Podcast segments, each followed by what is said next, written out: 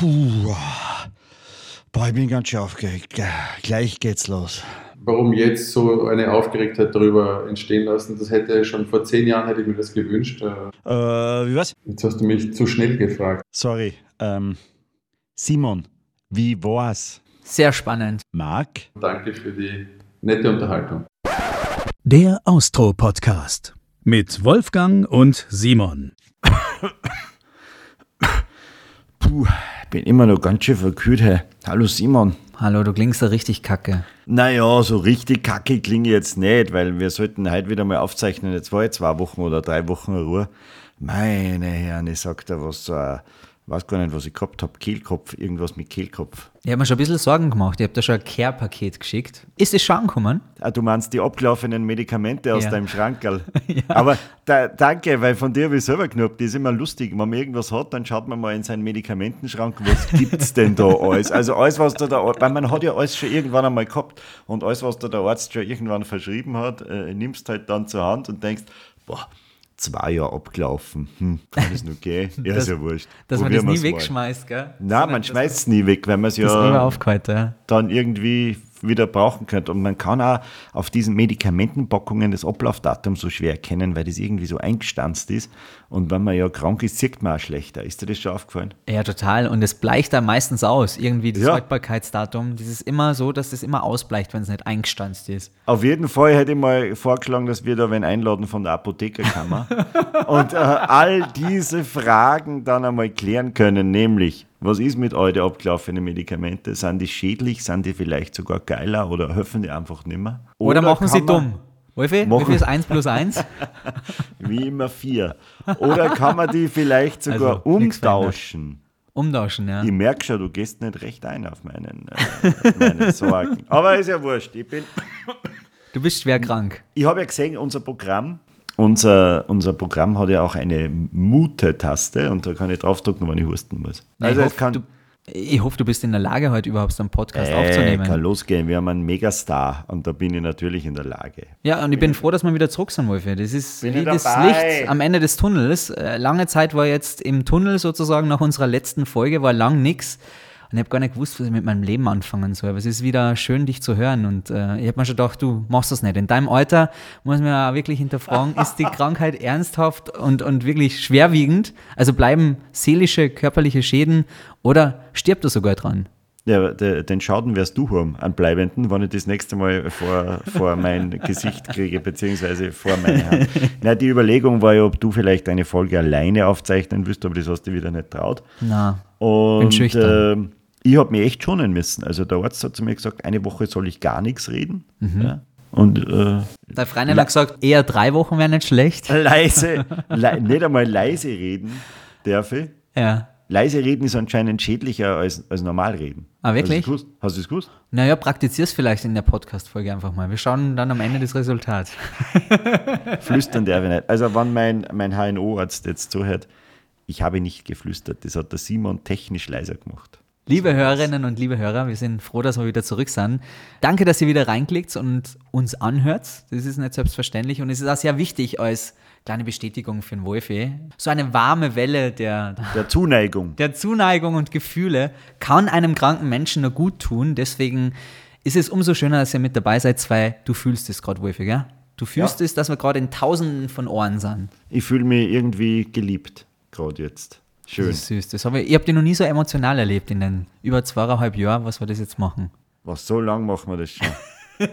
da ist wieder der alte Würfel. da ist er wieder. Da Gell ist er wieder. Geleck. Aber äh, diese Folge hat so faustdick hinter den Ohren. Erstens nicht nur die Frage, wie geht es einem, der schwer erkältet ist, damit eine Podcast-Folge aufzunehmen, sondern auch in weiterer Folge, wie kriegt man so einen Superstar für den Austro-Podcast? Das ist die zweite Frage die ist ungeklärt. Er hat einfach zugesagt und umso mehr haben wir uns gefreut, dass wir es jetzt machen können, Wolfi. Er ist ein unglaublich erfolgreicher Fußballspieler. Ich spüre wieder dieses Fußball-WM-Fieber im Land so ein bisschen, aber in Österreich nicht dran teilnimmt. Und da ist natürlich die Frage, darf man denn überhaupt diese Fußball-WM feiern und darf man sich darauf freuen? Das werden wir mit ihm unter anderem klären. Aber ich möchte gerne mal hinter diese Fassade der Fußballwelt schauen mit ihm. Vielleicht kriegen wir was aus ihm raus. Also was passiert da wirklich hinter den Kulissen, in den Katakomben der Stadien? Weißt du was? Spar dir all diese Fragen auf. Ich hole mhm. jetzt unseren heutigen Gast dazu. Es ist der unglaubliche Marc Janko. Da sage ich nur an, schalala. Na, das ist jetzt eher Ballermann, aber stimmt die Schlachtgesänge an oder wie der Wolf es machen würde mit einer gängigen Moderation? Bei einer Champions League Auslosung würde man sagen, ein Hammerlos. Der Austro Podcast schmückt sich heute mit einem dreifachen österreichischen Meister, Torschützenkönig, Fußballer des Jahres, Nationalspieler und wie man hört, einem sehr, sehr freundlichen Menschen. Herzlich willkommen im Austro Podcast, Marc Janko. Servus, grüß dich, danke für die Einladung.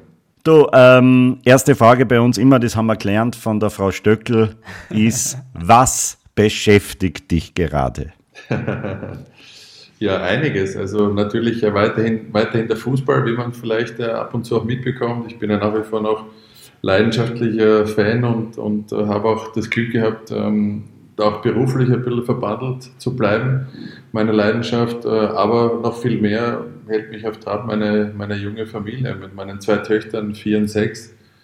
Also jetzt haben wir mittlerweile auch einen Hund dazu bekommen. Also ich habe jetzt vier Frauen zu Hause eine Östrogenbombe ist auf mich äh, eingebrochen.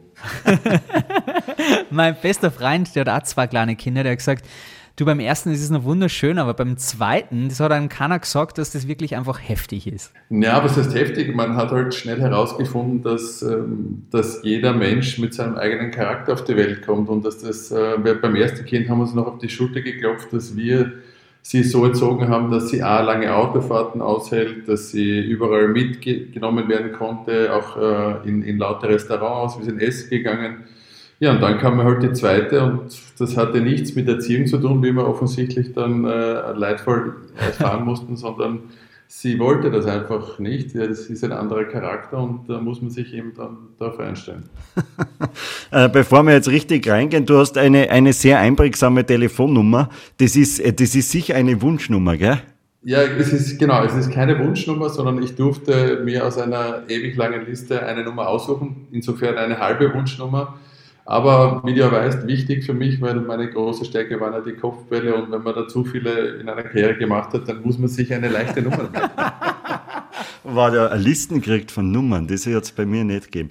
Marc, ja. wir sind äh, der, der Podcast, wir sind der Talk am Zaun und äh, unsere Hörer interessieren sich immer dann auch dafür natürlich, wie wichtig ist denn dir Wohnen. Schön wohnen oder legst du da überhaupt keinen Wert? Beschreib einmal ein bisschen, wie du wohnst oder wie du früher gewohnt hast und wie sich das im Laufe der Zeit so verändert hat. Also Wohnen war mir tatsächlich immer schon sehr, sehr wichtig. Ähm, das war immer auf meiner, auf meiner Liste ganz oben, wann immer ich Verein oder, oder Ort gewechselt habe, äh, wohn, wohnhaftstechnisch, dass ich einfach gut oder, oder schön wohne. Und das war mir, das war mir immer sehr, sehr wichtig. Ja. Wer hat eine Sorgen bei euch beim Wohnen, du oder die Frau? Meistens ist es doch so, dass man sich als Mann da immer unterordnet. Also um jetzt in Klischees zu sprechen, aber es ist ja wirklich immer mhm. so. Ähm, ja, wir sind, wir sind da anders. Also wir sind da tatsächlich in Anführungszeichen gleichberechtigt und, und es, ist, es ist schon so, dass es eine gemeinschaftliche Arbeit ist, äh, sowohl das Einrichten, aber auch die Umzüge. Da haben wir ja doch jetzt einige in den letzten zehn Jahren über uns ergehen lassen müssen. Ja. Und ähm, wir, wir teilen uns das auf, weil äh, meiner Frau ist das zum Glück auch wichtig, wie man, wie man wohnt. Und, und so können wir uns dann beide teilweise auch die Arbeit abnehmen. Ich finde es ja immer ganz lustig, wo äh, Freundinnen oder Frauen oft irgendwelche Sachen plötzlich herkriegen. Ne? Ich habe zum Beispiel nie gewusst, dass es Kisten für Badewannen gibt. Ja? Aber das ist dann sowas, was Frauen aus dem Nichts herauszaubern und denkst, wo gibt es das eigentlich zum Kaufen? Denkst du das auch manchmal oder bist du eher der, der die Kisten für die Badewanne findet? Also mit Kisten für Badewannen habe ich kein Problem, wo ich nach wie vor noch ein Problem habe und das mache ich da mittlerweile ja, halbherzig und widerwillig ist einfach eine, eine Tagesdecke über unser Ehebett drüber stülpen und dann, jetzt kommt es noch die ganzen Zierbölster äh, da, drauf, da draufknallen, macht für mich als praktisch denkender Mann überhaupt keinen Sinn, weil du jeden Tag da mehrere Minuten verlierst und das kumuliert auf ein Leben, da hat sie mir, glaube ich, mittlerweile eine Woche meines Lebens gestohlen mit äh, Zierpolster runter, Zierpolster rauf, äh, Tagesdecke rauf, Tagesdecke runter. Also auf das könnte ich verzichten, aber mit dem Polster jetzt auf, äh, auf einer Badewanne hätte ich kein Problem. ja, aber du bist, du bist ja nur jung, das heißt, du verlierst noch viel mehr Zeit in der, in, in der Eben. Zukunft. Also wir reden, jetzt, wir reden ja. jetzt schon von einer Woche, also ich möchte gerne wissen, was da, was da mit Ende 60 da los ist. Bist du, bist du modern eingerichtet oder traditionell? Eher modern, aber äh, auch dank meiner Frau, äh, sie hat doch einen, einen Hang zum Traditionellen, ähm, dass sie da immer wieder auch ihre Note reinbringt und das ist eine, eine gute Mischung, aber mehr Modernes. Bist du, bist du gern bei Ikea? Äh, ich muss jetzt zwangsweise ja sagen, mein, mein Bruder arbeitet seit seinem 18. Lebensjahr bei Ikea, ist mittlerweile in einer ähm, sehr, sehr hohen Führungsposition. Und ich liebe Ikea natürlich. hast du, hast du ein, ein Möbelstück, äh, das du dir tatsächlich geleistet hast, wo du sagst, egal, das muss sein? Ja, also ich habe, ich hab, äh, wie ich es auch von, vorher schon angedeutet habe, ja schon einige Wohnsituationen erleben dürfen in meinem Leben. Das heißt, ähm, ich habe relativ schnell auch herausgefunden, was mir wichtig ist. Und da ist natürlich jeder anders und ich habe halt mehr den Zugang, es muss in erster Linie bequem sein. Ähm, und und das, das Design kommt dann erst an zweiter Stelle. Ist zwar auch sehr wichtig, keine Frage, aber was nutzt mir eine Designer-Couch, wenn ich drauf nicht liegen kann und nach fünf Minuten tut mir alles weh. Also ähm, da gibt es ja eben auch genügend von solchen Teilen. Ähm, es muss auf jeden Fall immer bequem sein und wir haben uns jetzt tatsächlich für, unser, für unsere aktuelle Wohnsituation eine Couch geleistet, ähm, die war ein bisschen kostspieliger, aber dafür vereint sie beide, beide Komponenten, die ich gerade erwähnt habe. Also riesig groß und mega bequem. Riesig groß, bequem, aber, und das ist auch immer ein, ein wichtiger Punkt für uns zumindest, und äh, das ist auch gar nicht so leicht zu finden, ähm, sie bieten, es, diese Möbelstücke sollten eine Flexibilität bieten. Das heißt, man soll auch immer wieder die Möglichkeit haben, das einmal umzustellen, ohne dass es irgendwie da jetzt an, an, an Coolness verliert. Und äh, so bringen wir immer wieder ein bisschen was Neues in unseren Alltag. Ja, und man muss, wenn man kleine Kinder hat, man muss die Dinge auch gut abwischen können. Naja, Kinder, sind, Kinder wäre nicht das Problem, aber der junge Hund ist momentan das Problem. Ah ja, Oder stimmt, die junge also. Hündin, die junge Hündin, die Lotti, ähm, die ist noch nicht ganz stubenrein. Also da bin ich immer ganz unentspannt, wenn die Richtung äh, Couch steuert. Wobei das Alter, was der Wolfi mittlerweile erreicht, da braucht man ja eine Couch, die waschbar ist, ne? muss man auch dazu sagen. da gibt es gute Auflagen. gute Auflagen. man muss ja dazu sagen, ey, wie viele Länder hast du schon bewohnt tatsächlich? Also wir fangen an mit Österreich natürlich, dann, äh, was ist das nächstes kommen? Schweiz, oder? Na, Holland. Holland, stimmt, genau. Was Holland, war dann das nächste? Dann Portugal. Portugal. Genau. Dann Australien. Türkei, dann Australien, nach Australien Schweiz, nach der Schweiz war es ähm, Tschechien, nach Tschechien wieder Schweiz und dann habe ich gesagt, jetzt reicht's. und aus welchem Land hast du dir Inspirationen geholt tatsächlich, wo du vielleicht jetzt nur sagst, das spiegelt sie in deiner oder eurer Wohnung wieder? Es ist eine, eine ist jetzt eine langweilige Antwort, aber eine, eine Mixtur aus, aus wirklich aus, aus, aus gesamtheitlichen Eindrücken. Also ich habe ähm, unlängst jetzt einmal einen Freund durch unser jetziges Haus geführt, und der war von dem einen oder anderen ähm, Teil oder von der einen oder anderen Lösung, die wir da parat hatten, sehr begeistert, hat dann halt nachgefragt und ich habe äh, tatsächlich die letzten zehn Jahre alle, ob es jetzt in Hotels gewesen sind, in coolen Hotels oder, oder, oder Boutique-Hotels, wo wir abgestiegen sind, ähm, oder auch bei Freunden immer wieder mal so Sachen fotografiert, die ich, die ich originell fand und die ich cool fand. Und habe das dann äh, immer wieder einfließen lassen, dort, wo es natürlich möglich war, also vom Platz her und von, von der Dimension her. Wie, äh, wie sind deine Nachbarn? Oder bist du ein beliebter Nachbar? äh, ich, ich wohne relativ äh, idyllisch und mir ist Nachbarschaft schon sehr wichtig. Ähm, es gab natürlich in der Bauphase natürlich die eine oder andere Situation, die jetzt nicht so äh, idyllisch gewesen ist mit den, mit den Nachbarn, aber mein Gott, äh, ich glaube, wir haben es alle überlebt und äh, haben eine, eine Basis gefunden, auf der wir kommunizieren können. Mit dem einen besser, mit dem anderen weniger. Okay, verstehe. Also du hast noch nicht wieder Jens Lehmann die Motorsäge rausgeholt, um die Garage vom Nachbarn umzuschneiden am Ammersee. Na, das nicht. Ich, ich bin aber auch tatsächlich auch noch nie äh, während eines Spiels äh, habe ich das Stadion verlassen. Also, okay, okay. Du, der Wolf, der hat Männerschnupfen gerade aktuell, der ist schwer erkältet, deswegen hat unsere letzte Nein. Folge zum Beispiel ausfallen müssen. Wie geht's mhm. denn dir, wenn du erkältet bist, Marc? Als Fußballer muss man ja relativ viel aushalten.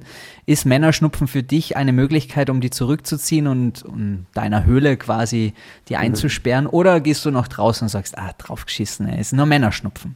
Also ich bin tatsächlich überhaupt nicht wehleidig, ganz im Gegenteil. Meine Frau bewundert mich teilweise auch immer, wie, wie wenig ich raumt eigentlich zu Hause. Und, und wenn ich krank bin, dann, dann nehme ich es halt so hin und probiere schnell wieder auf die Beine zu kommen.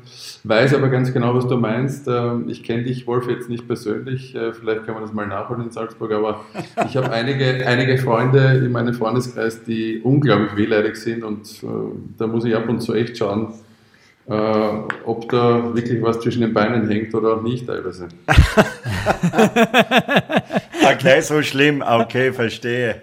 Aber musst du denn dann nicht als Kommentator beziehungsweise jemand, der jetzt die Fußballspiele aus der ja, analytischen Sicht auch betrachtet, oft lachend drüber, wie schnell ein Fußballprofi heutzutage am Platz fällt, wo wir gerade beim Thema Wehleidigkeit sind? Ja, also ist, das, das hat sich leider Gottes ähm, so in den letzten, ich weiß gar nicht, welcher Zeithorizont da jetzt ähm, das der richtige ist. Also es hat sich leider bei uns so eingebürgert und ich bin da oft in Diskussionen auch mit, mit Leuten, die nicht aus der Fußballwelt kommen.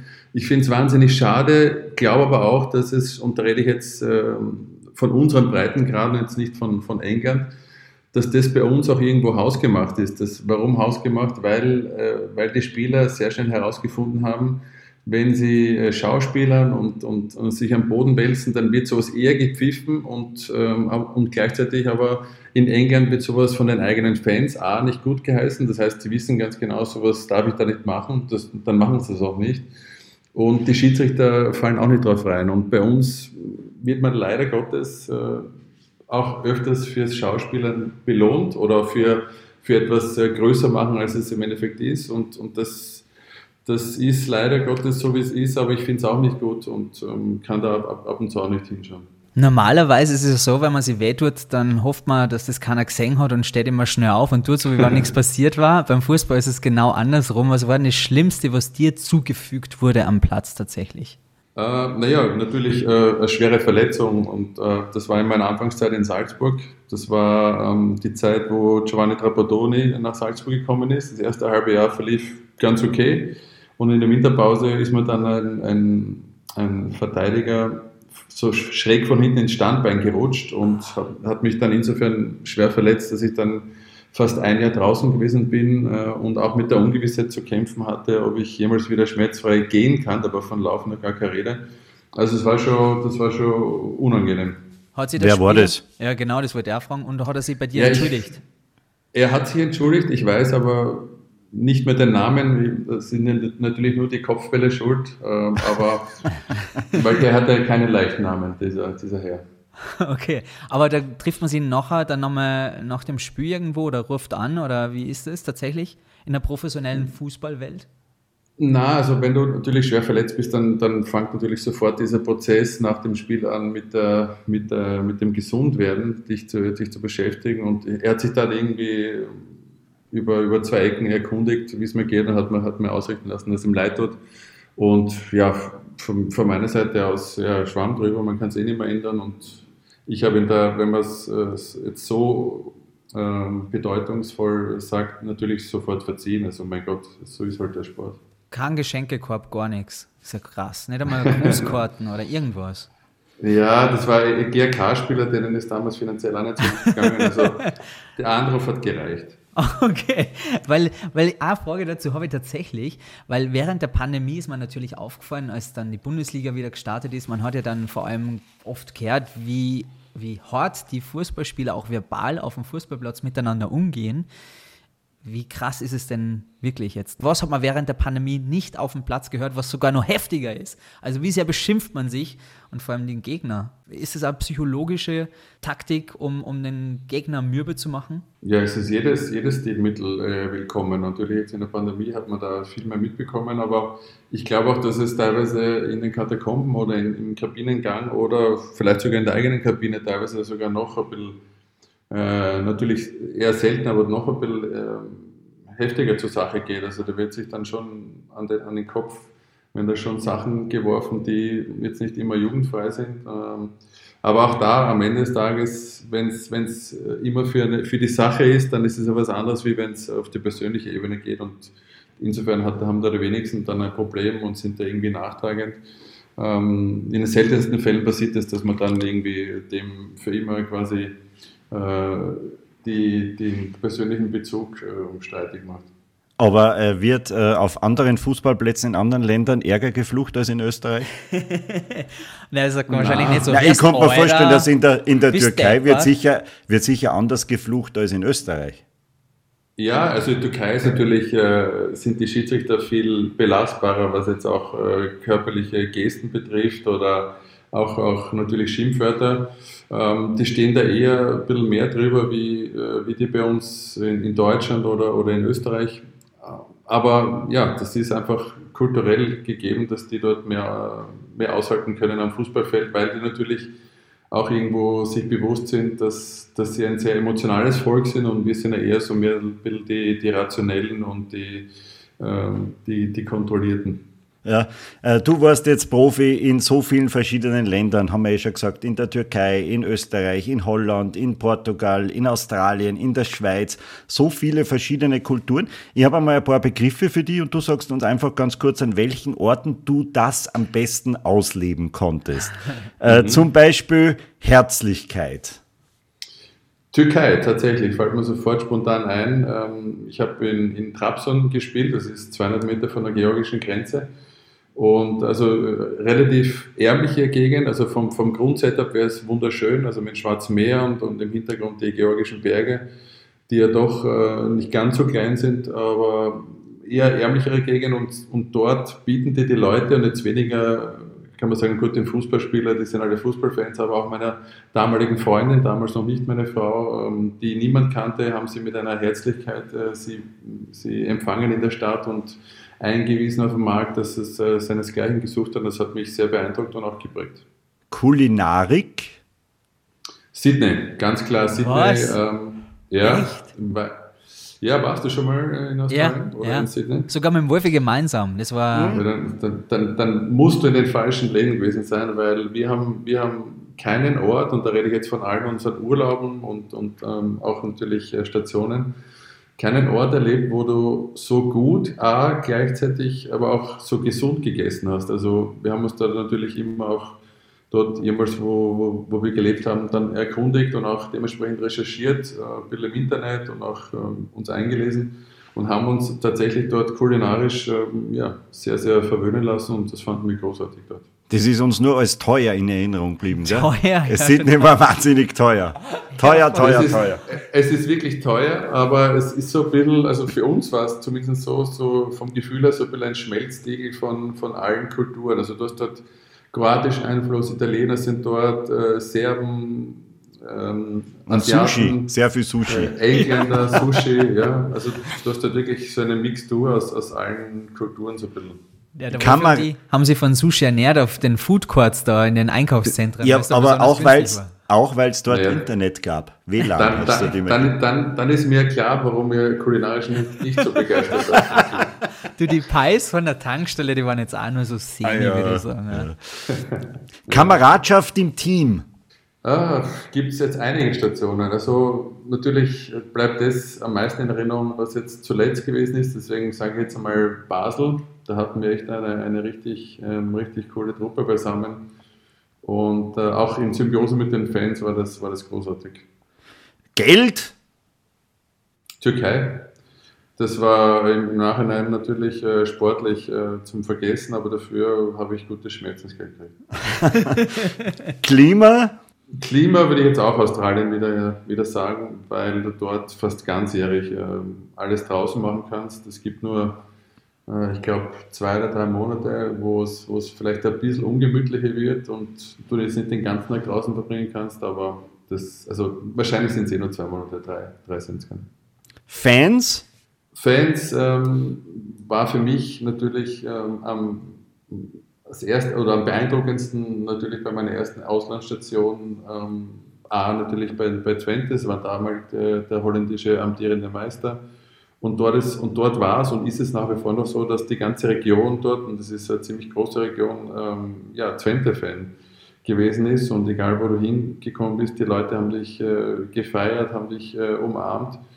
Ähm, und das war schon sehr, sehr prägend, haben uns dann auch ähm, zum Beispiel vom, vom Cup-Finale, im ersten Jahr sind wir ins Cup-Finale gekommen, so haben wir das auch gewonnen gegen Ajax Amsterdam und haben uns am Weg dorthin auf der Autobahn, also haben die Autobahn gesperrt, ähm, um uns nochmal alles Gute zu wünschen. Das ist auch eine, eine, eine verrückte Aktion gewesen mit Bengalos etc. Und ähm, das, war, das war schon von, von, der, von der Fankultur her sehr, sehr beeindruckend damals für mich. Zwei habe ich noch. Landschaft. Ja, Österreich. Also das ist natürlich, äh, muss ich jetzt auch mal die Österreicher nennen. Ja, ich, ich wollte gerade sagen, Salzburg war noch nie. ja, also, also um, um Salzburg ist natürlich, äh, wird für mich immer ein, ein, ein, besonderer Ort sein. Das sage ich jetzt nicht, weil ich jetzt hier äh, beim, beim Podcast bei euch bin, aber es ist tatsächlich so, ich, wann immer ich heute auch noch wieder nach Salzburg komme, habe ich noch immer ein, Gefühl des, des, ähm, der Heimat in mir und, und fühle mich wahnsinnig wohl in Salzburg. Äh, und glücklicherweise auch meine Frau. Also ich schließe es nicht aus, dass wir früher oder später auch wieder mal nach, nach Salzburg ziehen. Wo, äh, wo hatte man als Single die Chance, nicht Single zu bleiben? Wo war das am ehesten gegangen, wenn du nicht äh, äh schon vergeben gewesen wärst? Was glaubst du? Ja, überall. Also, überall, überall gibt es Möglichkeiten. Okay. okay, für einen Fußballstar. Ich habe schon verstanden, alles klar. Das ist Aber vielleicht, vielleicht noch am schwierigsten in der Türkei, weil es natürlich jetzt auch kulturell äh, was komplett anderes ist und, und äh, mit Kopftuch etc. Und, und, und da ist man vielleicht am, am, vorsichtigsten gewesen, wenn man jetzt als Single dorthin gefahren wäre, aber äh, damals hatte ich da eh schon meine Freundin, also war das für mich kein Thema. Du, und wo außer in Österreich hättest du dir deine, deine Pension vorstellen können, unter Anführungszeichen, zu bleiben? Ähm, wir haben mit vielen, vielen Gedanken gespielt, äh, auch mit dem Gedanken nach, nach Sydney zu ziehen, ähm, komplett, weil es uns wirklich so, so gefesselt hat und auch so, so begeistert hat, die Lebenserfahrung dort. Haben aber davon Ab Abstand genommen, weil wir gesagt haben, unsere, unsere Kinder und damals ähm, am Ende meiner Karriere hatten wir schon, hatten wir schon zwei. Da war es uns wichtig, dass die bei, bei unseren Freunden, Schrägstrich auch Familie groß werden und dann auch irgendwo Wurzeln schlagen. Und hätten wir Australien gewählt, dann hättest, hättest du eigentlich de facto mit, mit deiner alten Welt abschließen müssen aufgrund der Zeitverschiebung. Da kannst du eigentlich keine, keine Beziehung mehr aufrechterhalten über, ja. so, über so eine Distanz. Und deswegen sind wir zurück nach Österreich, aber wir haben auch kurz überlegt, nach Salzburg äh, zu gehen. Ja. Ich finde interessant, dass du so viele Länder hinter dir hast, aber trotzdem am Ende doch in Österreich gelandet bist. Naja, die werden ja nicht umsonst jedes Jahr, äh, ob es jetzt, ist jetzt wurscht Wien, aber Wien ist jetzt stellvertretend für Österreich immer zu den lebenswertesten Städten der, der Welt gewählt. Und wir haben schon eine unfassbar, ein unfassbar schönes äh, Fleckchen, glücklicherweise erhalten, wo wir leben dürfen. Und ähm, ich, ich finde Österreich großartig. Hast du irgendwo einen ganz speziellen Fan-Moment gehabt, weil du irgendwo an besonderen Körperstellen Autogramm geben hast müssen? Oder gibt es irgendeinen Fan-Moment, der dir besonders gut in Erinnerung geblieben ist? Naja, weil der Wolfi vorher mich gefragt hat, mit, äh, mit Single bleiben etc. Also es ist schon vorkommen, dass du auf einer, auf einer Brust äh, unterschreiben musstest. Ich armer Kerl damals. Ja. Aber machst du natürlich halt dann auch äh, Gerne. Den, den, den Österreichern sagt man ja noch 8 Millionen Teamchefs, was da jeder weiß es besser. Noch ein Match gerade, wenn Österreich wieder mal nicht so gut gespielt hat. Ist das im Ausland auch so? Ja, es ist anders. Also es ist, es ist, die Österreicher verfolgt ja schon immer so ein bisschen das, das Klischee des Jammerns und das ähm, alles ist negativ. Ähm, das kann ich schon bestätigen. Also es ist schon in anderen Ländern um einiges anders, dass man da auch ähm, das anders bewertet oder auch anders sieht oder generell auch dem, dem Sportler gegenüber, speziell dem Fußball, ein bisschen anders gegenübersteht. Ja, aber so ist halt jedes Land anders und jeder Vorurteil hat auch einen Nachteil. Lass uns ein bisschen weiter zurückschauen. Du bist ja aus einer unglaublich sportlichen Familie. Deine Mama war Speerwerferin, hat sogar eine Olympiamedaille. Und weil ich gerade den, äh, den, dein Vater war sehr, sehr sportlich oder ist sehr sportlich. Was hat ja, ja, also jetzt, jetzt, jetzt ist er nicht mehr so wahnsinnig sportlich, aber er war äh, Zehnkämpfer genau. und, hat dann später auch meine Mutter trainiert. Also, der ist also eine mega sehr, sportliche Familie. Und ich habe jetzt gerade den Film über diese Williams-Schwestern gesehen, diesen King George mhm, King mit George, den Williams-Sisters. Waren deine Eltern auch so sehr auf deine Karriere bedacht? Äh, also im, im Sinne von Druck machen überhaupt nicht. Äh, meine, meine Mutter oder mein Vater haben mir immer alles freigestellt, was ich machen möchte. Ähm, für mich hat sich einfach schnell herauskristallisiert, dass ich ähm, dem Fußball mein Herz schenken möchte. Und äh, ich habe zu der Zeit auch damals gleichzeitig, ähm, also halbwegs leistungsmäßig Tennis gespielt und musste mich halt dann entscheiden, weil äh, ich dann doch schon 13 oder 14 gewesen bin. Und da habe ich dann halt dann für den Mannschaftssport entschieden und gut war es. Ja, aber es ist sicher leichter, wenn man sportliche Eltern hat, als wenn die überhaupt keinen Bezug haben zum Sport, oder? Ja, vor allen Dingen, weil sie auch, äh, auch die, die Strapazen auf sich genommen haben, mich da herumzufahren und das als Privattaxi zu spielen. Ähm, das ist schon äh, wichtig, dass du das als, als junger Mensch auch äh, die Möglichkeit bekommst, den Sport auszuüben, weil wenn du niemanden hast, der dich dann zum Sportplatz führt, dann, dann wird es halt schwierig. Ja, ja, logisch. Schreibst du, schreibst du jetzt nur Autogramme? Ja, aber es wird immer weniger und, und ich freue mich aber immer, wenn, wenn, wenn da Leute ähm, mich um ein Autogramm fragen. Meistens sagen sie, ja, ich möchte nicht stören. Sag ich, stört es überhaupt nicht. Also ist ja, ist ja, ist ja ist schön, wenn man, wenn man Leuten so auf einfache Art und Weise ein, ein, eine Freude bereiten kann. Ich möchte nicht stören, Herr Herzog, aber könnte ich gut. Hat er das gesagt, Herr Herzog? ist, es, ist es dir lieber, erkannt zu werden oder nicht erkannt zu werden? Also wann immer ich die, wenn ich jemals die Chance gehabt hätte, äh, als die, die, also Fußballer zu werden und die Chance zu haben, quasi anonym zu bleiben öffentlich oder nicht in der Öffentlichkeit zu stehen, ist, ist, ist das eine bedingt leider das andere, aber hätte ich die Chance gehabt, dann hätte ich natürlich ein ein Leben anonym gewählt. Ähm, das war jetzt mir jetzt nicht unbedingt ein Bedürfnis, da immer in der Öffentlichkeit zu sein. Habe aber mittlerweile natürlich gelernt, in Anführungszeichen damit zu leben, damit umzugehen und es ist halt ein Teil meines Lebens und finde es jetzt aber schon längst nicht mehr als irgendwie eine, eine, Belastung. Es war schon in meinen, in meinen Anfangsjahren so, dass es, ähm, dass ich ja, jetzt nicht immer so extrem zugänglich gewesen bin aber mittlerweile, natürlich wahrscheinlich auch dem, dem Alter bedingt, wird man auch gelassener und, und, sieht die Dinge jetzt nicht mehr so ganz so, ähm, ganz so eng. Das finde ich sehr interessant. Ich arbeite ja in der Fernsehbranche und äh, viele Promis sagen das wie du. Also sie würden wahrscheinlich ihr ganzes Vermögen dafür geben, dass sie wieder anonym sein ja, können. Ja, ja, ja, ja, ja, ja.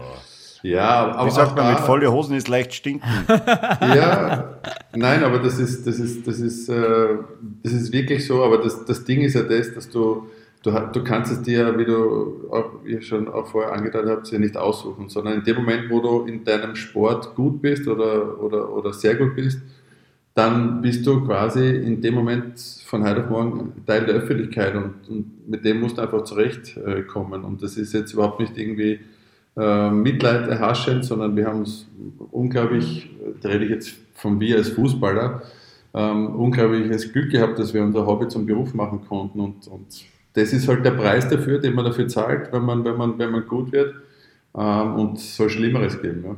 Wie ist es eigentlich, wenn man dann so negative Schlagzeilen manchmal über sich liest? Geht das an die Psyche auch ein bisschen oder grenzt man das ziemlich aus? Nee, es, es, es, wurde natürlich jetzt im, letzten, im Laufe der letzten Jahre noch äh, um einiges schlimmer, natürlich durch, durch diese, ich nenne es immer asoziale Medien, äh, weil es ja nichts oder größtenteils nichts mit sozial zu tun hat, was da abgeht. Und das war zum Glück in meiner Anfangszeit jetzt nicht, nicht ganz äh, so, so stark ausgeprägt, sondern ich habe erst in diesen, diesen ganzen äh, Wahnsinn, muss ich da fast sagen, äh, erst schon langsam miterlebt mhm. wie, das, wie das immer größer wurde. Am Anfang musste ich mich nur mit, mit Journalisten oder mit, mit äh, journalistischen Verfehlungen oder, oder, oder Kritik, äh, mit der musste ich umgehen. Und das war am Anfang, habe ich auch da ein bisschen gebraucht. Ich habe halt alles äh, sehr, sehr schnell persönlich genommen. Hast du es auch wirklich, hast wirklich einmal gelesen und so, oder? Ja, natürlich liest du äh, dann auch die Zeitung. Wenn du es nicht liest, dann, dann ruft dir die Mama an am nächsten Tag und sagt, hast du das gelesen, das und das und das. Und, dann, und jeder, der sagt, er liest keine Zeitungen, das ist, ähm, ja, das halte ich meistens für ein, für ein Gerücht oder, oder glaubst der Person halt nicht, weil die wird immer irgendwie zugetragen und du weißt ja wohl, was, was geschrieben wird, wie die, wie die Stimmungslage gerade ist und ähm, natürlich ähm, gibt es auch mal Zeiten, wo es halt eher unangenehm ist, in die Zeitung zu schauen, aber auch da, äh, je älter man wurde, desto mehr hat man da auch irgendwo eine Gelassenheit äh, empfunden und, und vor allen Dingen auch sich selber so erklären können. In meinem Fall war es zum Beispiel so, ich habe dann irgendwann für mich erkannt, dass ähm, ob es jetzt ein Fernsehjournalist ist oder ein, ein, einer von der Schreiberfraktion, äh, dass halt mein Spiel, wie es damals eben auch war, auch irgendwann eine in Anführungszeichen Geschmackssache ist. Ja. Die einen haben lieber die Farbe Blau, die anderen haben lieber die Farbe Rot, die anderen sind eher Grünfans. Äh, und ich hatte halt eine Art und Weise, Fußball zu spielen oder zu interpretieren, die hat nicht allen gefallen, ähm, musste aber auch nicht. Total. Aber das, wie du beschreibst, zu deiner Anfangszeit war das wahrscheinlich nur so, dass man, dass man gewusst hat, das ist der Meier von der Kronenzeitung, den spreche ich nachher nochmal direkt auf den Artikel von letzter Woche. Mhm. Mittlerweile ist es wahrscheinlich einfach schwierig durch die sozialen Medien, wie du das, oder asozialen Medien, wie du das gerade äh, formuliert hast. Aber hat das eine dann zum anderen geführt, dass das Fußballgeschäft ja mittlerweile total durchchoreografiert ist. Da gibt es ja kaum jemanden mehr, der klar Meinung sagt, sondern ich habe alles im Sinne der Mannschaft versucht. So diese Interviews danach, die konnte man sich eigentlich sparen. Ähm, sowas wie zum Beispiel der Toni Groß, der da letztens das Interview gegeben hat, nur am, am Blatt, mhm. so unter dem Motto, äh, was wüsst von mir, ja, ist total was Außergewöhnliches, was natürlich dann gleich besonders hervorgehoben wird. Vermisst du das manchmal so ein bisschen den Rock'n'Roll im Fußball oder sagst du, na, das muss sein, damit ein Profifußballer gut funktionieren kann am Platz? Nein, ich finde es auf der einen Seite äh, ja richtig, dass diese Typen immer, immer weniger werden. Auf der anderen Seite finde ich es dann aber auch immer kurios, dass wenn einmal einer außerhalb der Norm etwas sagt, wie groß dann auch die Aufgeregtheit ist. Ja, das ja. darf er doch nicht machen und das ist doch ein Wahnsinn und dann, was es dann teilweise auch dafür einen Shitstorm gibt für diese Person. Also entweder will man das oder man will es halt nicht. Ja, und, und man kann das eine nicht äh, die ganzen Monate fordern, dann kommt einem mal was ja. äh, einem, einem, etwas aus und das dann so öffentlich so, so, so in Frage zu stellen und, und, und ihnen Rüge zu geben, das ist natürlich auch dann der falsche Weg. Also ich glaube, da sehen wir uns alle noch nicht ganz eins, äh, wie alle, was wir jetzt wirklich wollen. Ähm, ja, Manchmal genau. wünscht man sich immer so einen Mario Basler, ehrlich gesagt, der sich ein bisschen, ja. ein bisschen aussehaut. Aber wie, wie, wie würdest du denn sagen, wie unterschiedlich ist Aussage eines Profifußballers in einer Mixzone, wo die Interviews gemacht wird, äh, zwischen, zwischen den Aussagen in der Kabine dann bei den Kollegen? Also wahrscheinlich 100 Prozent. Ja, also äh, ich, ich kann jeden, nach, jeden nachvollziehen, der, der da zu Hause vor den Bildschirmen sitzt und dann auch irgendwann mal müde ist von den, von den 0815 Antworten. Auf der anderen Seite äh, muss man auch ganz klar sagen, was erwarten sich die Leute? Also du, äh, meine Lieblingsfrage ist immer, wenn, wenn, wenn Spieler äh, einen neuen Trainer bekommen haben oder wenn sie gefragt, ja, wie ist der neue Trainer? Denken wir immer, ja, was soll denn der sagen? Äh, soll der sagen, äh, hat keinen Schmäh, gefällt mir nicht? Äh, wie der mit den Leuten umgeht. Du musst natürlich sagen, ja, ein, ein guter, guter Trainer hat einen klaren Plan, ist ein akribischer Arbeiter. Äh, das ist ja auch, auch irgendwo logisch, weil natürlich du dir selber auch immer als Spieler bewusst bist, äh, mittlerweile, wie schnell auch sowas äh, äh aus, einem, aus, aus, einer kleinen Aussage auch Sachen gestrickt werden können. Und da rede ich jetzt gar nicht so sehr ähm, von, den, von, den, von den Schreibmedien, sondern auch äh, speziell auf sozialen Medien. Da werden halt Teile aus irgendwelchen Aussagen herausgepickt und dann ähm, stehst du halt da und, und es ist einmal, so, sobald es einmal draußen ist, das ist ja auch äh, in den letzten Jahren auch immer so ein bisschen ähm, die Art und Weise, wie, wie, wie News, wie dieses Clickbaiting äh, funktioniert, ähm, sobald die Nachricht einmal draußen ist, dann gibt es, egal was du danach dementierst, wird es immer Leute geben, die sagen, ah, das war schon so und so, wie, wie das dargestellt worden ist. Da wird schon was dran gewesen sein. Du, und das äh, ist halt verdammt schwierig. Ja, bei deiner, bei deiner Zeit in Salzburg warst du ja ein beliebter Interviewpartner, zum einen, weil du die Tore gemacht hast und zum anderen, weil du einer der wenigen warst, der Deutsch gesprochen hat. Ne? Also einer der Spieler, die man interviewen konnte überhaupt. Ne? Da waren immer sehr viele Legionäre oder sind immer sehr ja. viele Legionäre. Und hast du dir da, äh, du hast ja sicher gewusst, du kommst zum Interview, hast du dir das schon vorher überlegt, was du da sagst, oder war das immer spontan? Oder wird das sogar Nein, abgesprochen mit dem Pressemanager vom Club oder so?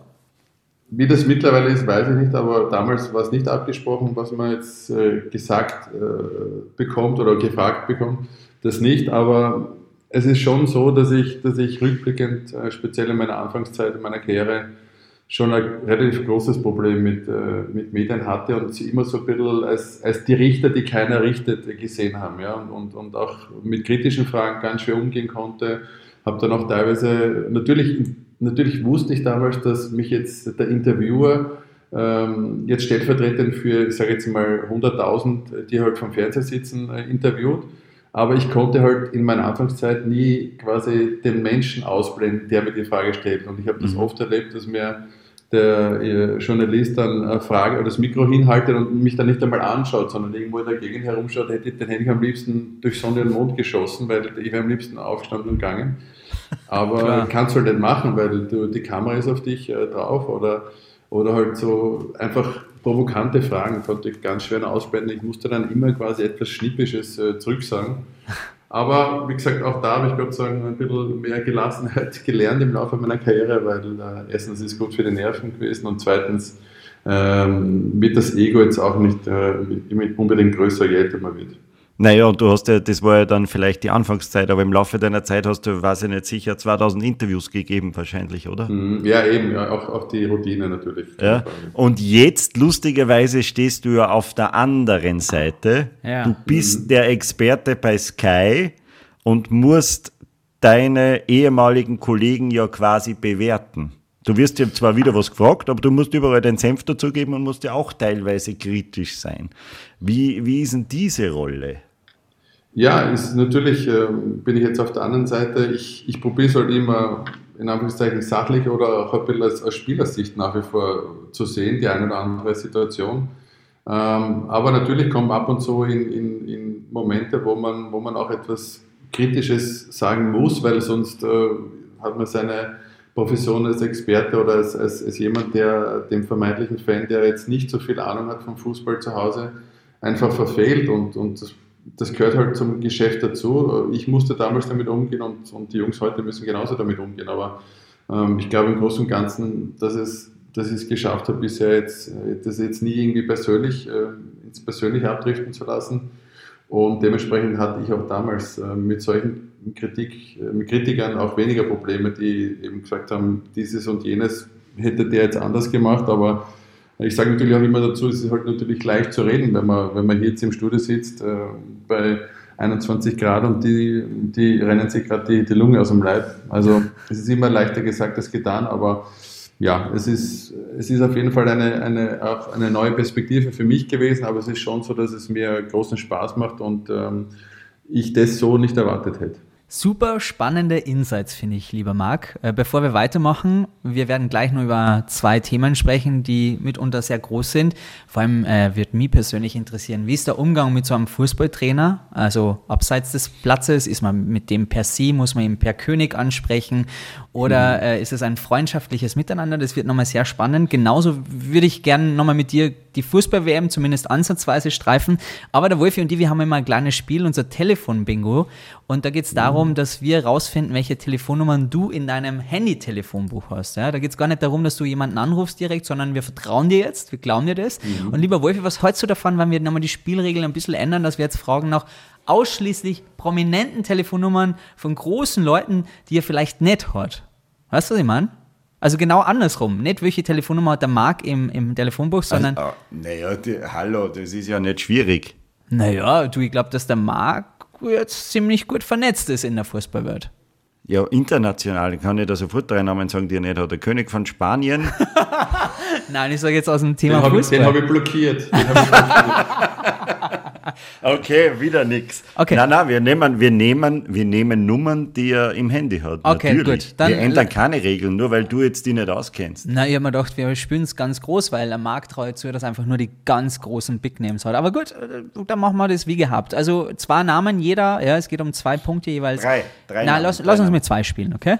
okay ich glaube, der, glaub, der Marc hat die Telefonnummer von Jürgen Klopp. Nein, habe ich nicht. Damn. Thomas Morgenstern.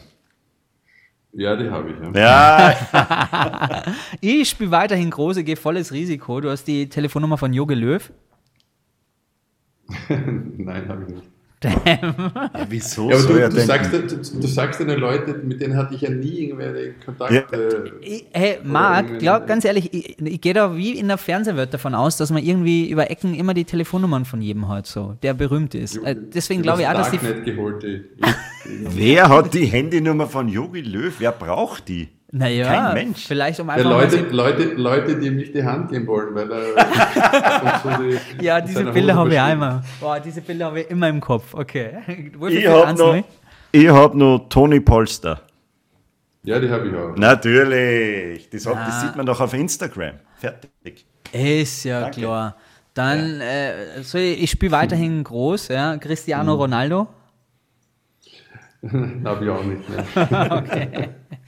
Die hat, glaube ich, die, die Nummer von Cristiano Ronaldo gibt es gar nicht. Die hat niemand. Niemand auf der Welt.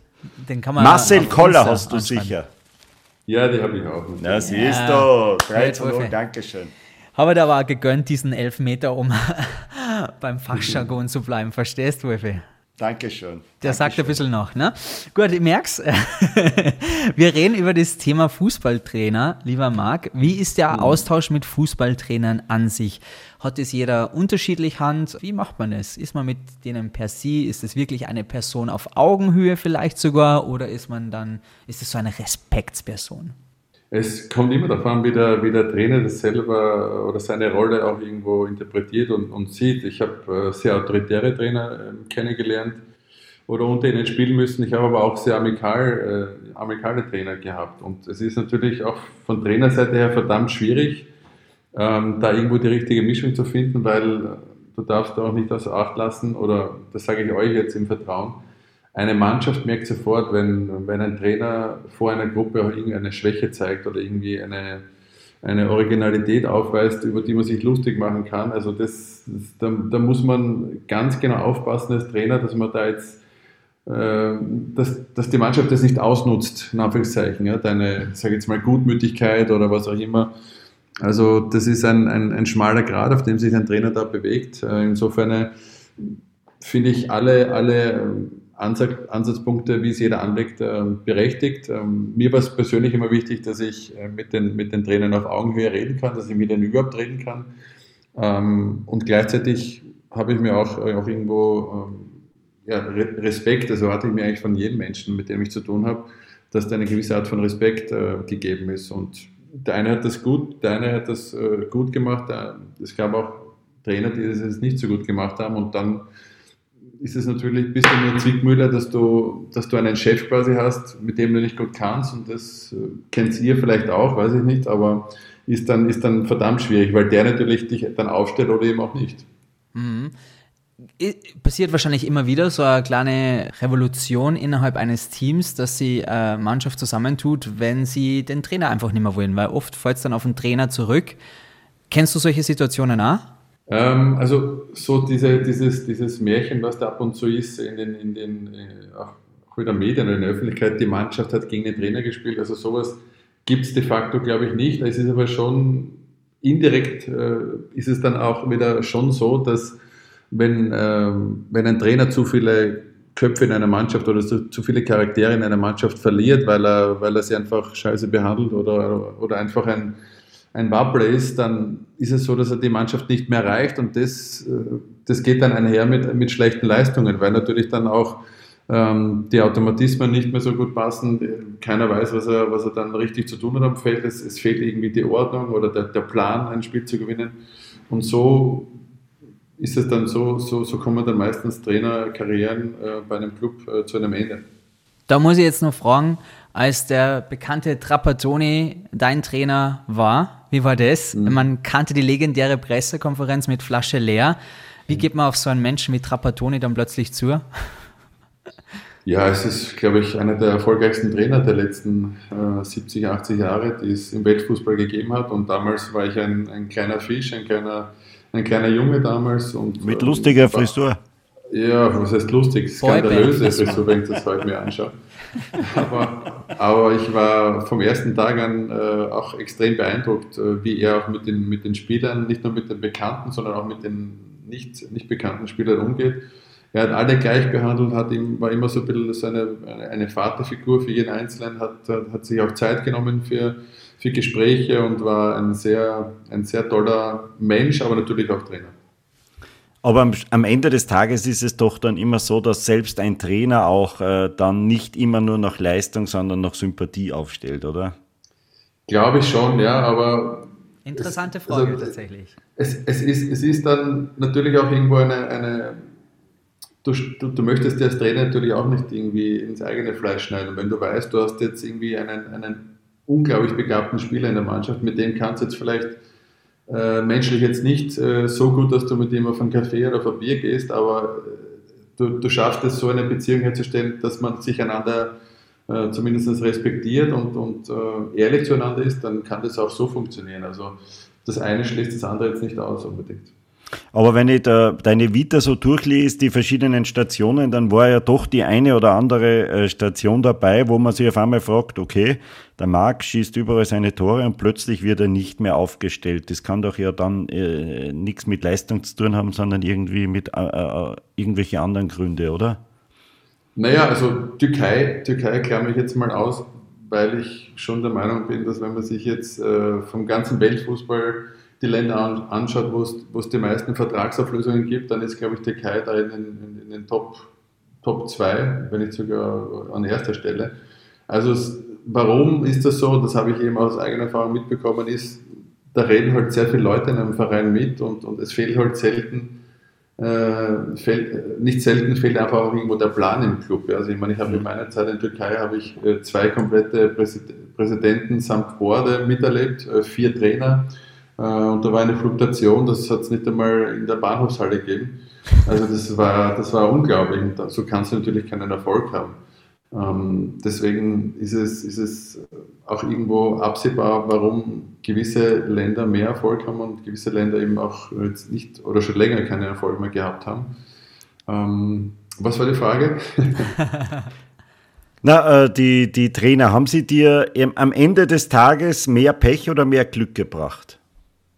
Und vor allem war ähm, Sympathie im Spiel. Na, wenn, wenn du jetzt, na, wenn du jetzt alles so zusammen, zusammennimmst und dir sagst, okay, äh, die Trainer haben mir eher mehr von meiner Karriere gekostet als. als, als ja, genau, das, das hast du vorher gesagt, das habe ich noch vergessen zu erwähnen. Also, es gab einige Stationen, da zählt jetzt äh, Prag dazu, ähm, wo ich einfach auch Opfer von von, von Gehaltskürzungen im, im, im, im, Verein wurde. Warum? Weil, der, weil wir es nicht geschafft haben, uns für die Europa League zu qualifizieren, obwohl der Verein damit budgetiert hat.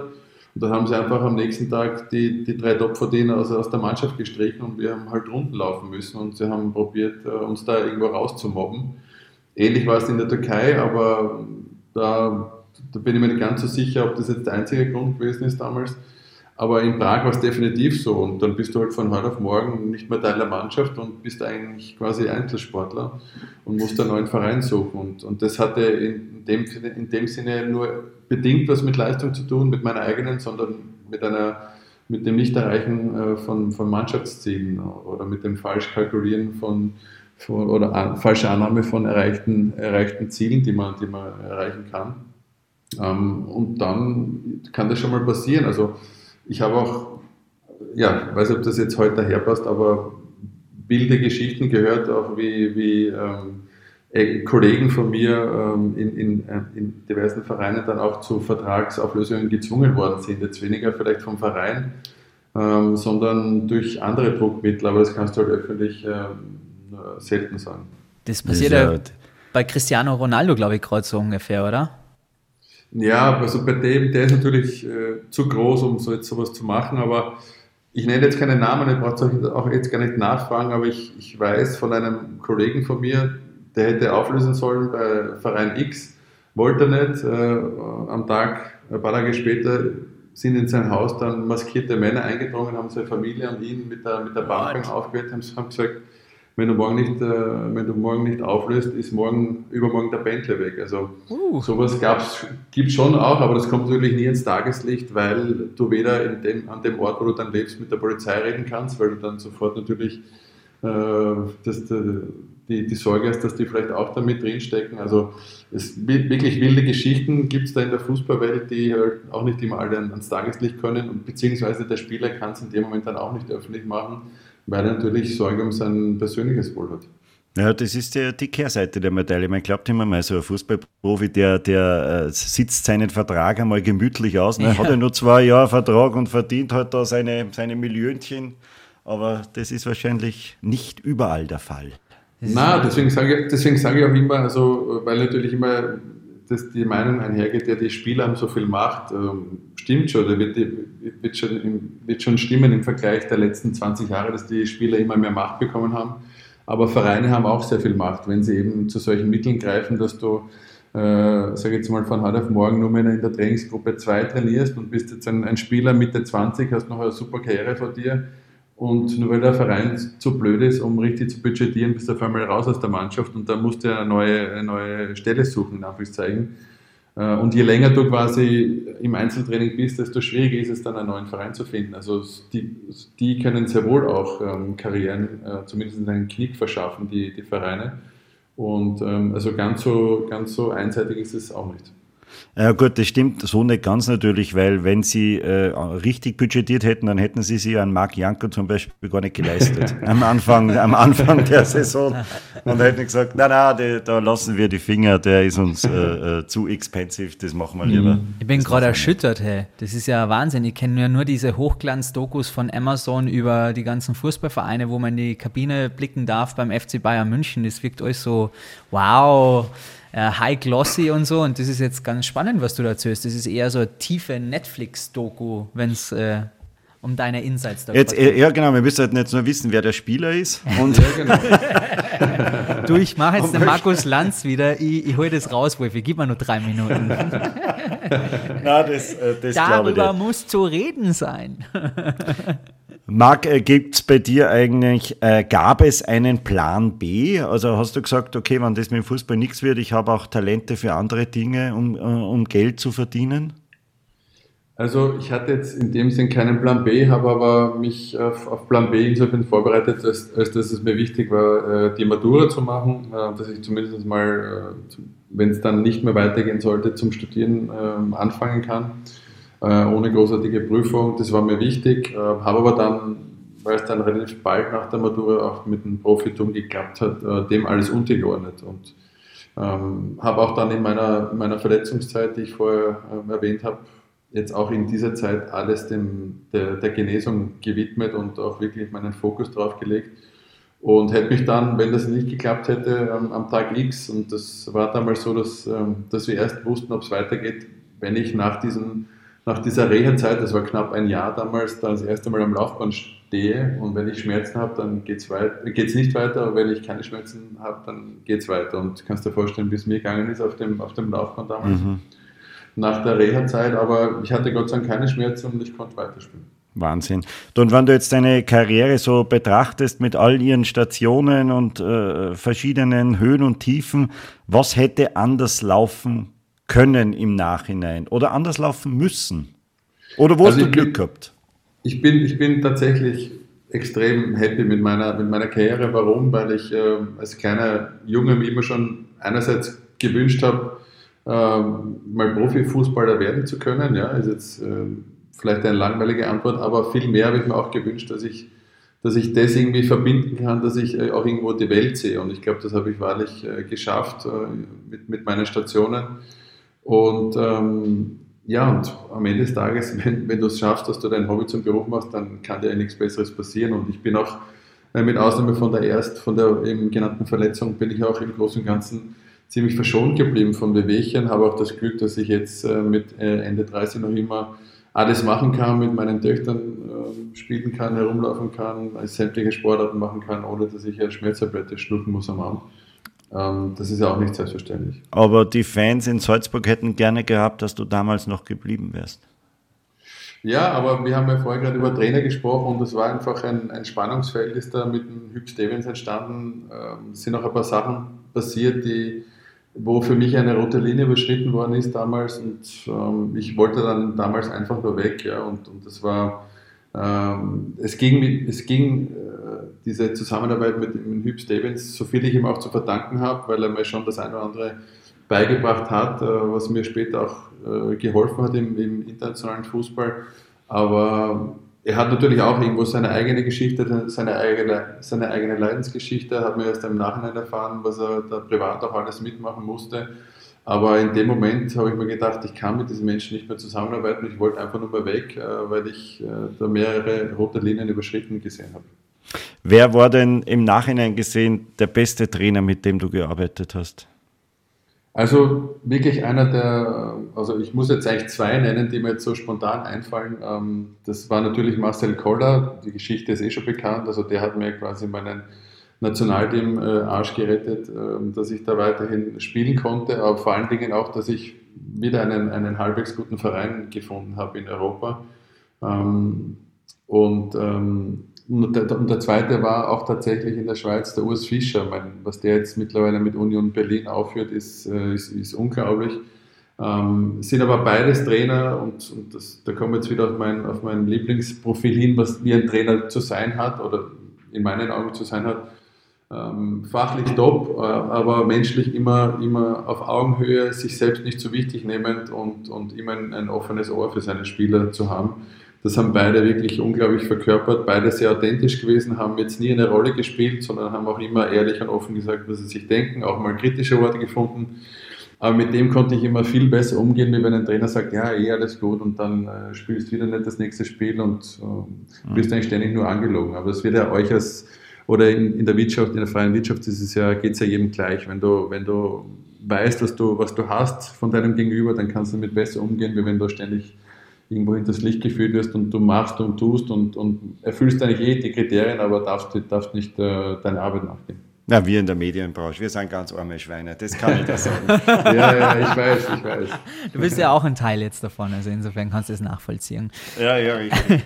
Du, am 20. Stimmt. November geht's los mit der Fußball-WM in Katar. Das ist eine unserer letzten Fragen jetzt. Sagt man Katar? Ja. Da ist Katar ist doch ein, ein Hals, ein Hals Ja, wir Österreicher verstehen noch was anderes. Äh, Katar, ja, ja, ja, Katar, ja, richtig. Darf man, soll man diese Fußball-WM schauen? Was sagst du? Ja, gemein, dass du diese Frage am Schluss stellst, weil da müssen wir jetzt ein bisschen ausholen. Ich, ich, ich, ich habe dazu eine ganz klare Meinung und ähm, finde das natürlich furchtbar und, und auch echt äh, wirklich schlimm, was dort passiert. Sage aber auch gleichzeitig, warum, warum jetzt so eine Aufgeregtheit darüber entstehen lassen. Das hätte schon vor zehn Jahren hätte ich mir das gewünscht. Äh, vor mehr als zehn Jahren ist die Vergabe verlautbart worden mit äh, Russland und Katar, beides jetzt keine Länder, wo ich, äh, wo ich immer sagen würde, da würde ich jetzt gerne mal hinfahren von den Menschenrechten. Ähm, und ich, ich finde es halt insofern ein bisschen heuchlerisch, dass man, dass man, dass man jetzt, äh, wenn die WM davor steht, so kurz äh, diese, diese ich sage jetzt mal immer zeitlich begrenzte Aufgeregtheit irgendwo, irgendwo sieht, äh, Beispiel Südafrika und dann zwei Monate nach der, nach der WM kann ich dir jetzt schon Brief und Siegel geben, läuft alles wie, wie, bisher und keiner berichtet mehr über die untragbaren Zustände, die dort herrschen. Ähm, und am Ende des Tages, ich bin jetzt auch schon eine Zeit lang auf der Welt, äh, muss ich auch ganz klar, ganz klar sagen, auch nochmal, ich heiße das nicht gut, aber wir müssen uns halt alle auch bewusst sein, dass, dass, ähm, dass unsere Wohlstandsgesellschaft auch irgendwo auf, den, auf die Ausbeutung von, von Ärmeren ähm, fußt. Ja? Und, und, das, ist, das ist leider Gottes, äh, wie wir unsere Welt aufgebaut haben. Ähm, ich verstehe jeden, der sagt, Katar geht gar nicht, ähm, aber dann, wenn wir uns Flüssiggas holen, weil vielleicht uns ein Winter bevorsteht, wo es vielleicht ungemütlich wird und, wir uns vielleicht ein bisschen mehr anziehen müssen, dann ist es okay, Flüssiggas aus Katar zu holen. Also es ist, es ist äh, ich, ich, finde, ich bin immer ein Freund, wer A sagt, muss auch B sagen, ähm, mit allen Konsequenzen aber dann auch, dann bin ich gern dabei aber jetzt nicht einmal äh, die Rosinen hier rauspicken und dann äh, beim anderen mal wegschauen, das, da, bin, da bin ich nicht dabei. Ich bin mir auch ziemlich sicher, dass die, die Einschaltquoten nicht niedriger sind als bei irgendeiner anderen WM. Sicher nicht, sicher nicht. Wahrscheinlich nicht, vor allem auch nicht, was die Sendezeit angeht. Ne? Spät abends, ähm, ja. draußen ist es dunkel. Aber wie du richtig sagst, ne, die, Auf, die Leute, die aufschreien, sind immer gleich dabei. Ähm, dann ist es eine kurzfristige Sache, für die sie sich engagieren. Ne? Black Lives Matter war ja genauso auf Instagram, dann haben alle ihr, ihr Bild schwarz eingefärbt und irgendwie kurze Zeit später war wieder alles vorbei und äh, die Demos waren Geschichte. Also es ist immer irgendwie schwierig in unserer Gesellschaft tatsächlich, aber du wirst auf jeden Fall schauen, höre raus. Ja, hundertprozentig. Also ich, ich, ich, sehe jetzt auch nicht ein, warum, warum die Sportler äh, weil das wurde auch immer wieder mal zwischen den Zeiten gefordert oder auch teilweise proaktiv, äh, äh Spieler XY soll nicht antreten zur WM. Also die Spieler haben damit äh, überhaupt nichts am Hut, äh, sondern man muss ja vielmehr die Vergabe hinterfragen. Äh, das, äh, das kannst du alles nicht mehr finden, was, da, was sich da jemand gedacht hat oder eben auch nicht gedacht hat.